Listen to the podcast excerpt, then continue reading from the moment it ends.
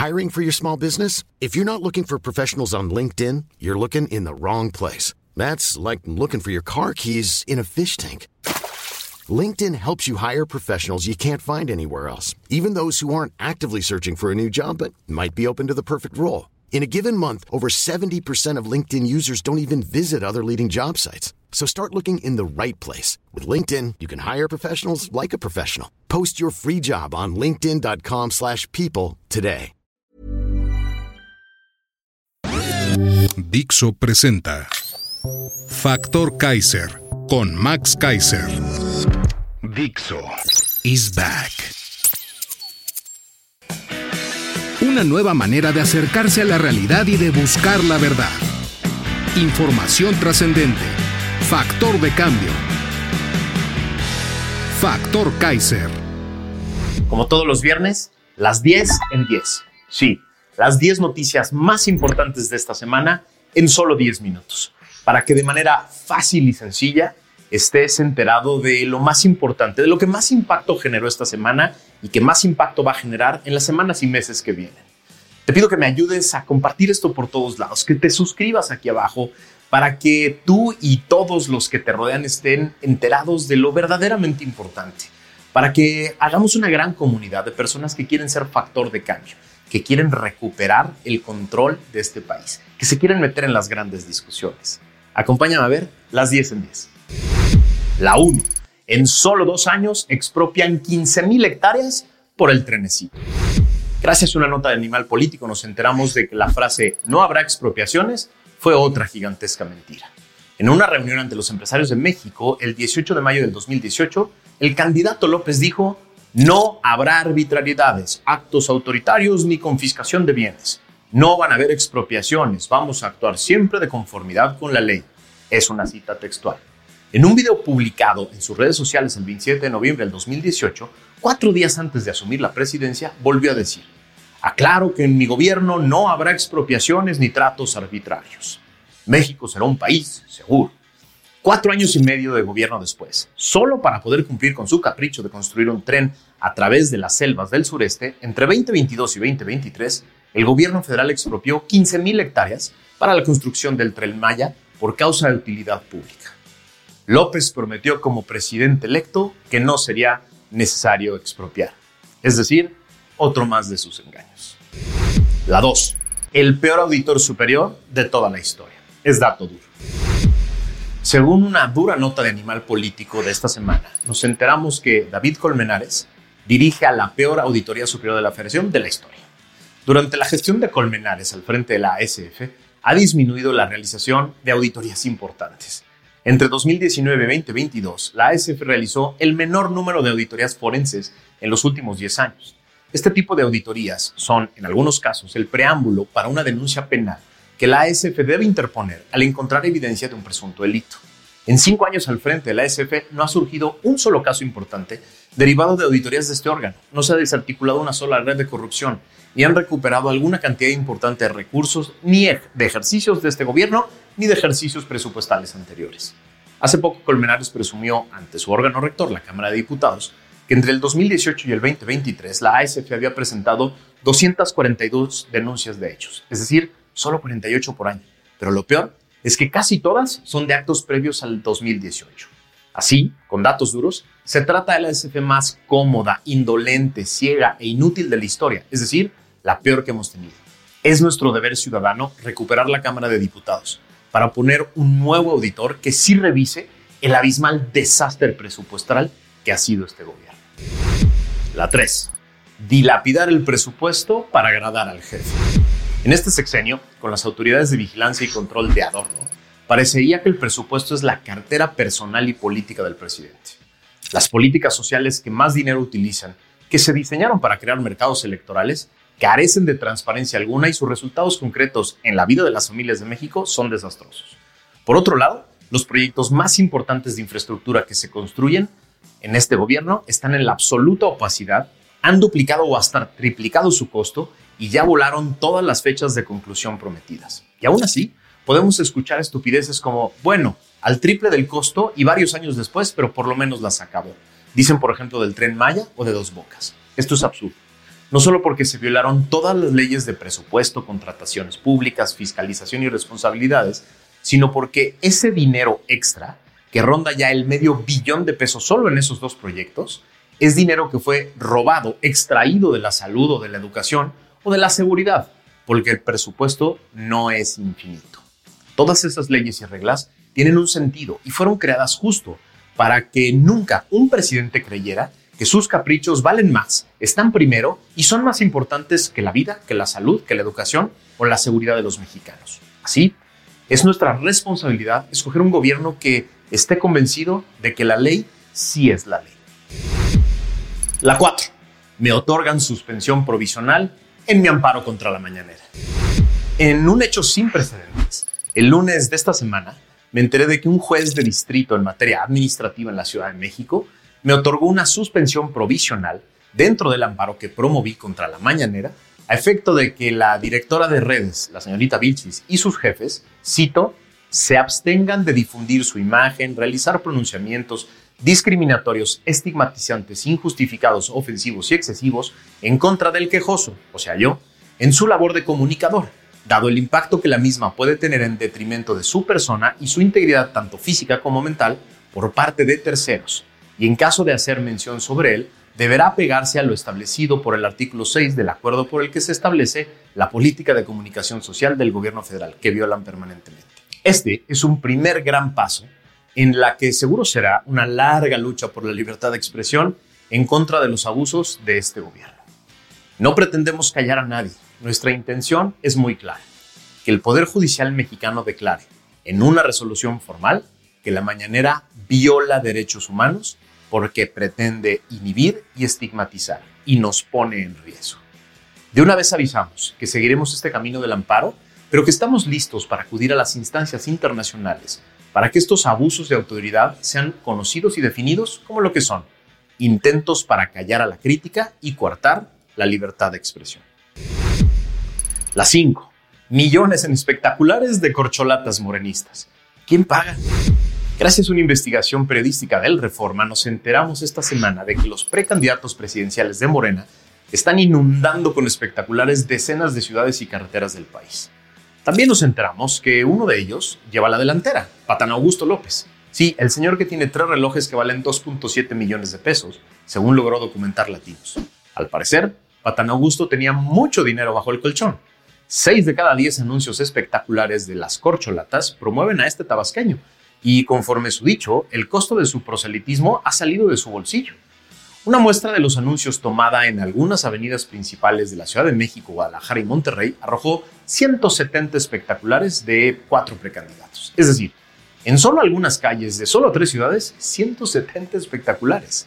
El recuento hecho por Grupo Reforma contabilizó 108 espectaculares del tabasqueño Patán Augusto, 34 del ex regenta, 24 de Chelo y 4 de Manuel Velasco. El gasto global de la muestra reportada, solo de la muestra, reportaría 15 millones de pesos, solo en espectaculares de tres ciudades. ¿Quién paga? ¿A cambio de qué? La 6. El niño Bartlett es un afortunado junior millonario del Obrador. En una nota de esta semana del portal MX nos enteramos de que el IMSS y la otorgaron contratos por un valor de 17 millones de pesos a la empresa Cyber Robotics Solutions, propiedad de Leon Bartlett Díaz, sí, el hijo del infame Bartlett para servicios de mantenimiento a equipos de cirugía robótica en 2023. Estos contratos han sido celebrados pese a que la empresa había sido ya señalada por la Secretaría de la Función Pública en 2020 por haber vendido ventiladores a sobreprecio y integrar de manera tardía equipo médico. En lo que va de esta administración del gobierno de López Obrador, la empresa Cyber Robotics Solutions ha recibido un total de 330 millones de pesos por parte de distintos entes del gobierno siendo sus principales compradores la Sedena, la Semar, el ISTE y el IMSS. 25 contratos que están disponibles en la plataforma de transparencia, donde diversas dependencias han hecho uso de los servicios de Cyber Robotic Solutions. Qué afortunados y buenos empresarios son los juniors del obradorato, ¿no? Qué buenos salieron para los negocios. La 7 el tablero de la impunidad de Mexicanos contra la Corrupción. Esta semana la organización Mexicanos contra la Corrupción y la Impunidad presentó su tablero de la impunidad. Se trata de 18 casos que Mexicanos contra la Corrupción documentó que tuvieron lugar entre 2014 y 2022, en los cuales sus implicados, que son más de 200 implicados, no han recibido una sanción adecuada por las faltas que cometieron, aun si estas costaron vidas. Es decir, los casos que Mexicanos contra la Corrupción documentó del gobierno de Peña Nieto y del actual presidente López apenas avanzaron un promedio de 25% en su resolución judicial, pese a un monto acumulado de desvíos de 26 mil millones de pesos. Los 18 casos documentados son Segalmex, la línea 12, los familiares de AMLO, Gertz y Alejandra Cuevas, Gertz y Lautlab, Gertz y Julio Scherer, corrupción en la CONADE de Ana Guevara, superdelegado Lomelí, cooperativa Cruz Azul, los moches en el DIF, corrupción en el INDEP, estafa maestra, Odebrecht y Lozoya, agronitrogenados, Operación Zafiro, diezmos de Delfín en Texcoco, Pegasus y los desvíos en Cendis. Es decir, se trata solo de una muestra de las decenas de casos de corrupción que han surgido en este gobierno o que vienen de gobiernos anteriores y este gobierno ha dejado en la impunidad. Como hemos dicho varias veces en este programa, el resultado concreto y objetivo de esa promesa de combatir la corrupción es cero. Cero sentencias, cero funcionarios de alto nivel en la cárcel, cero redes desarticuladas, cero recursos recuperados, cero voluntad para investigar a sus familiares y cercanos. Así, la elección del 2024 es una elección de dos opciones muy claras. Continuar con la impunidad o buscar justicia para todos aquellos que se trataron de aprovechar de México. Tú tienes la decisión. La 8. La tragedia del desabasto en medicamentos psiquiátricos. En una dura nota de animal político de esta semana, nos enteramos de que el desabasto de medicamentos psiquiátricos y opiáceos deja sin atender a cientos de pacientes y personas en rehabilitación. La decisión de la COFEPRIS de suspender las actividades de la fabricante Psicofarma sin tener un plan de contención, ha provocado un desabasto de cuatro meses en la producción de medicamentos para la atención de la salud mental y la rehabilitación de adicciones. Se trata de otra más de las pésimas decisiones en este rubro que deja víctimas concretas con daños irreparables en su salud gracias a un gobierno soberbio y negligente que destruyó el complejo sistema de abasto de medicinas de este país. En Factor Kaiser no dejaremos de hablar de este tema y personalmente les digo que estoy involucrado ya en acciones concretas para buscar justicia. Ya les iré contando. La 9. La Suprema Corte quiere resolver pronto la negligencia del Senado sobre el INAI. La Suprema Corte de Justicia de la Nación acordó darle prioridad a la controversia constitucional presentada por el Instituto Nacional de Transparencia, Acceso a la Información y Protección de Datos Personales, conocido como el INAI, para el nombramiento de una nueva o nuevo comisionado. El máximo tribunal de la Nación determinó informar a la ministra Loreta Ortiz, en su calidad de instructora del asunto, que el proyecto deberá entregarse de preferencia en la Secretaría de Acuerdos dentro de los 10 días hábiles siguientes al cierre de la instrucción. Desde el 27 de marzo, las y los comisionados del INAI interpusieron ante la Suprema Corte esta controversia en demanda a la falta de nombramientos de sus comisionados. Cito, la falta de nombramientos de comisionados vulnera el diseño institucional establecido por la Constitución para la integración del Pleno de este órgano autónomo, con lo cual se transgrede el principio de colegialidad que le caracteriza, señaló el instituto mediante un comunicado. Así, los ministros que sí protegen la Constitución ya le dijeron a la señora Ortiz, empleada de López, que deje de hacerse loca con el proyecto para poder discutirlo y votarlo. Sí, necesitamos un INAI, un INAI que nos dé acceso a todo lo que está sucediendo en el gobierno y no podemos permitir que las chicanadas de Morena lo inhabiliten. La 10. Xochitl trae desgobernados a López y a toda la serie. En un fenómeno social sin precedentes, la senadora y precandidata al frente, apenas registrada, Xochitl Galvez, trae desgobernados al presidente y a toda la serie. Apenas decidió la senadora que pretendía participar en el proceso de selección del candidato del Frente Amplio, y López, Epimenio y toda la feligresía perdieron los estribos y la cordura. El presidente no ha dejado de referirse a ella toda la semana y los miembros de la secta tomaron estas referencias y estos ataques como una instrucción para írsele encima con toda vileza. Los moneros de ese folleto de propaganda moronista conocido como La Jornada han hecho el ridículo como nunca antes. Estos miserables han puesto de manera gráfica el tono que instruyó López y ha dominado en las diferentes redes sociales. Cuestionar la pureza indígena de la senadora o su pertenencia al pueblo de locos. Esto con el silencio cómplice de los racistólogos, los pobretólogos y clasistólogos del régimen, que no dejaban pasar ni una sola referencia al color, origen o tradición de cualquier otra persona que no fuera de la oposición.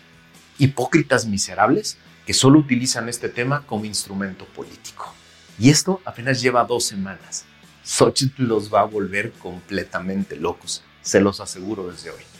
Estas son las 10 notas de esta semana, las 10 noticias más importantes que dominaron las redes sociales, los medios de comunicación, las discusiones y las conversaciones de todo el mundo.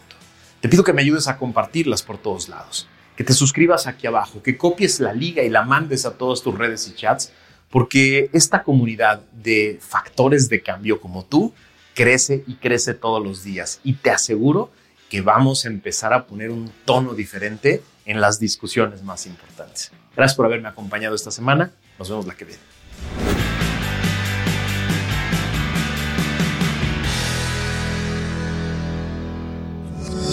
Dixo is back.